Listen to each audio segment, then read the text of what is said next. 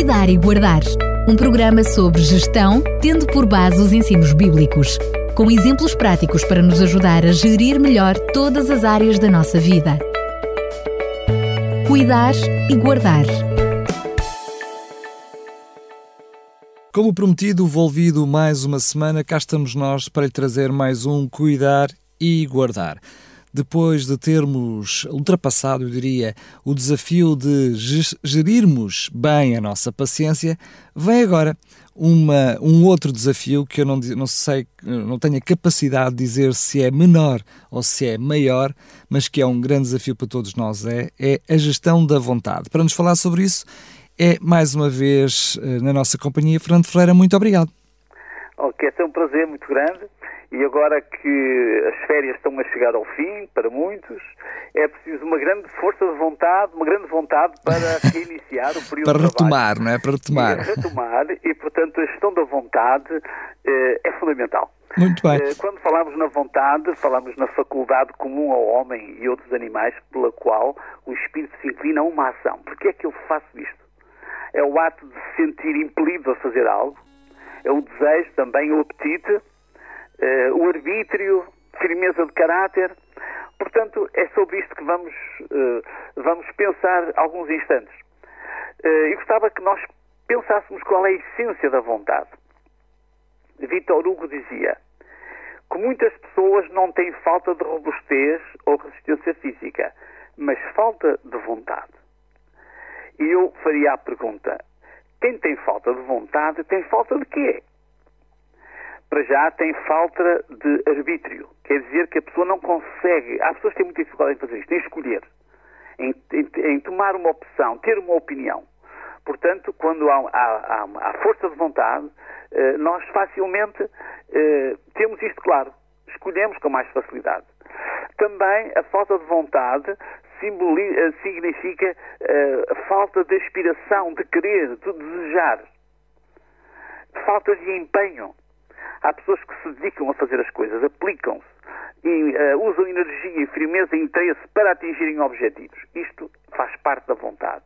O gosto, o prazer, a satisfação de fazer alguma coisa, de ver as coisas realizadas, isto também é motivador da vontade. E depois a decisão. Quer dizer que quando nós decidimos, temos que ter intenção, deliberação, determinação, propósito. E há pessoas que têm dificuldade em ter estas questões bem definidas na sua mente. Portanto, precisamos desenvolver a capacidade de escolher e a escolha implica a orientação da vontade. A escolha exige alguns pontos de referência para que a vontade esteja integrada numa macrovisão existencial. A vontade é, sem dúvida, um poder dinâmico. Marinha Godinho, num, num, num artigo sobre este assunto, diz dizem que o maior atributo de sucesso vem do poder da vontade. Esse querer alcançar determinada coisa com todas as células do nosso corpo. Gosto muito desta, desta frase, porque a vontade é isto mesmo. É o querer, mas o querer de todo o coração, como nós dizemos também noutras palavras. E, portanto, há um empenho total. Portanto, uma vontade forte implica saber o que quer Uh, há um dito popular, uma expressão que nós conhecemos muito bem, que é querer é poder. A vontade fraca é justamente o oposto. As pessoas nem sabem bem o que querem. Encontrei uh, numa, numa, na, numa instância do livro 10, do canto 10 de Camões, uh, na parte final da instância, uma frase muito interessante. Fala sobre a vontade de vencer na guerra. Ele diz: Não se aprende, Senhor, na fantasia sonhando, imaginando ou estudando, senão vendo, tratando e pelejando. Aqui temos o Camões com uma ideia muito prática. Nós às vezes somos muito teóricos, mas é vendo, tratando e pelejando que se alcançam, que se alcançam os objetivos, que se alcançam as vontades. Por oposição à vontade temos a preguiça. E um filósofo chinês bem conhecido de todos nós, Confúcio, dizia: a preguiça anda tão devagar que a miséria facilmente alcança. Quer dizer que nós precisamos da vontade, é o contrário da preguiça. Uma pessoa que realmente uh, se torna preguiçosa é uma pessoa que perde a vontade de fazer qualquer coisa. Mas a vontade tem que ser orientada e com responsabilidade. Eu posso ter vontade de conduzir a 200 km hora. Há pessoas que têm esta, esta necessidade quase de ultrapassar as medidas, de conduzir a grandes velocidades. Mas também posso ter uma vontade diferente. Eu posso ter a vontade de cumprir cuidadosamente as regras de circulação e de segurança. Quer dizer que há aqui uma, uma, uma vontade uh, que, é, que, é, que é produto de, um, de uma consciência pessoal, de uma, de, uma, de, uma, de uma escolha pessoal. Eu posso ter a vontade incontrolável de comer gelados, chocolates, batatas fritas de pacote e outros produtos alimentares carregados de açúcar e gorduras. Ou posso ter vontade de me alimentar de forma saudável. Portanto, por trás da vontade oh, tem que estar uma boa escolha, uma escolha sólida, para que a vontade tenha uma orientação precisa. Posso ter vontade de usar certas substâncias tóxicas prejudiciais ao meu organismo, mas posso ter vontade de consumir apenas coisas possam contribuir para manter uma qualidade elevada das minhas capacidades mentais. Portanto, percebemos que uma vontade deve ser exercida eh, depois de uma escolha consciente. Na cultura eh, hebraica, na cultura bíblica, encontramos esta conjugação num dos textos mais antigos, já vem do, do tempo de Moisés. E é um apelo que ele, Deus faz por meio dele. Apelo para o céu e para a terra, como testemunhas contra vós, em que hoje pus diante de vocês a vida e a morte, a bênção e a maldição. Escolham a vida, para que tanto vocês como os vossos filhos possam viver. Aqui está uma escolha e uma determinação a escolha e a vontade associadas. A vontade deve, a nossa vontade deve estar sincronizada. Eu vou explicar porquê. Encontramos uma frase muito interessante Ellen White, está num tratado de teologia, que diz o seguinte: A queda dos nossos primeiros pais rompeu a cadeia de ouro da obediência da vontade humana à vontade divina.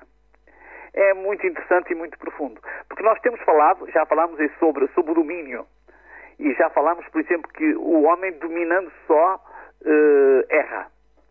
Uh, o domínio humano deve estar associado à perspectiva do domínio divino. Outra frase que ela também tem no seu livro Caminho e Esperança, um livro muito divulgado há pouco tempo atrás, alguns devem tê-lo nas suas prateleiras. O que o ser humano precisa de compreender é que a verdadeira força de vontade, este é o poder que governa a natureza humana, o poder da decisão ou de escolha. Tudo depende da ação correta da vontade. A vontade é fundamental. Nós precisamos ser pessoas cheias de vontade, mas com uma vontade bem orientada. Deus deu o poder de escolha aos homens, é seu dever exercitá-lo. Conclusões, porque estamos a falar na gestão da vontade, ou se quiserem, na mordomia da vontade. Porquê? Porque a vontade é faculdade de que dispõe cada ser humano de querer optar por fazer ou não fazer determinadas coisas. É que às vezes nós associamos só a vontade a fazer, mas também nós devemos ter vontade de não fazer coisas que nos parecem e que no nosso raciocínio, na nossa razão, nos parecem não, não, não ser úteis. Há intencionalidade, porque a vontade é o impulso ou força interior que leva a pessoa a realizar algo anteriormente planeado ou a atingir os seus objetivos. Portanto, é necessário primeiro definir ou planificar a forma como quero exercer a minha vontade.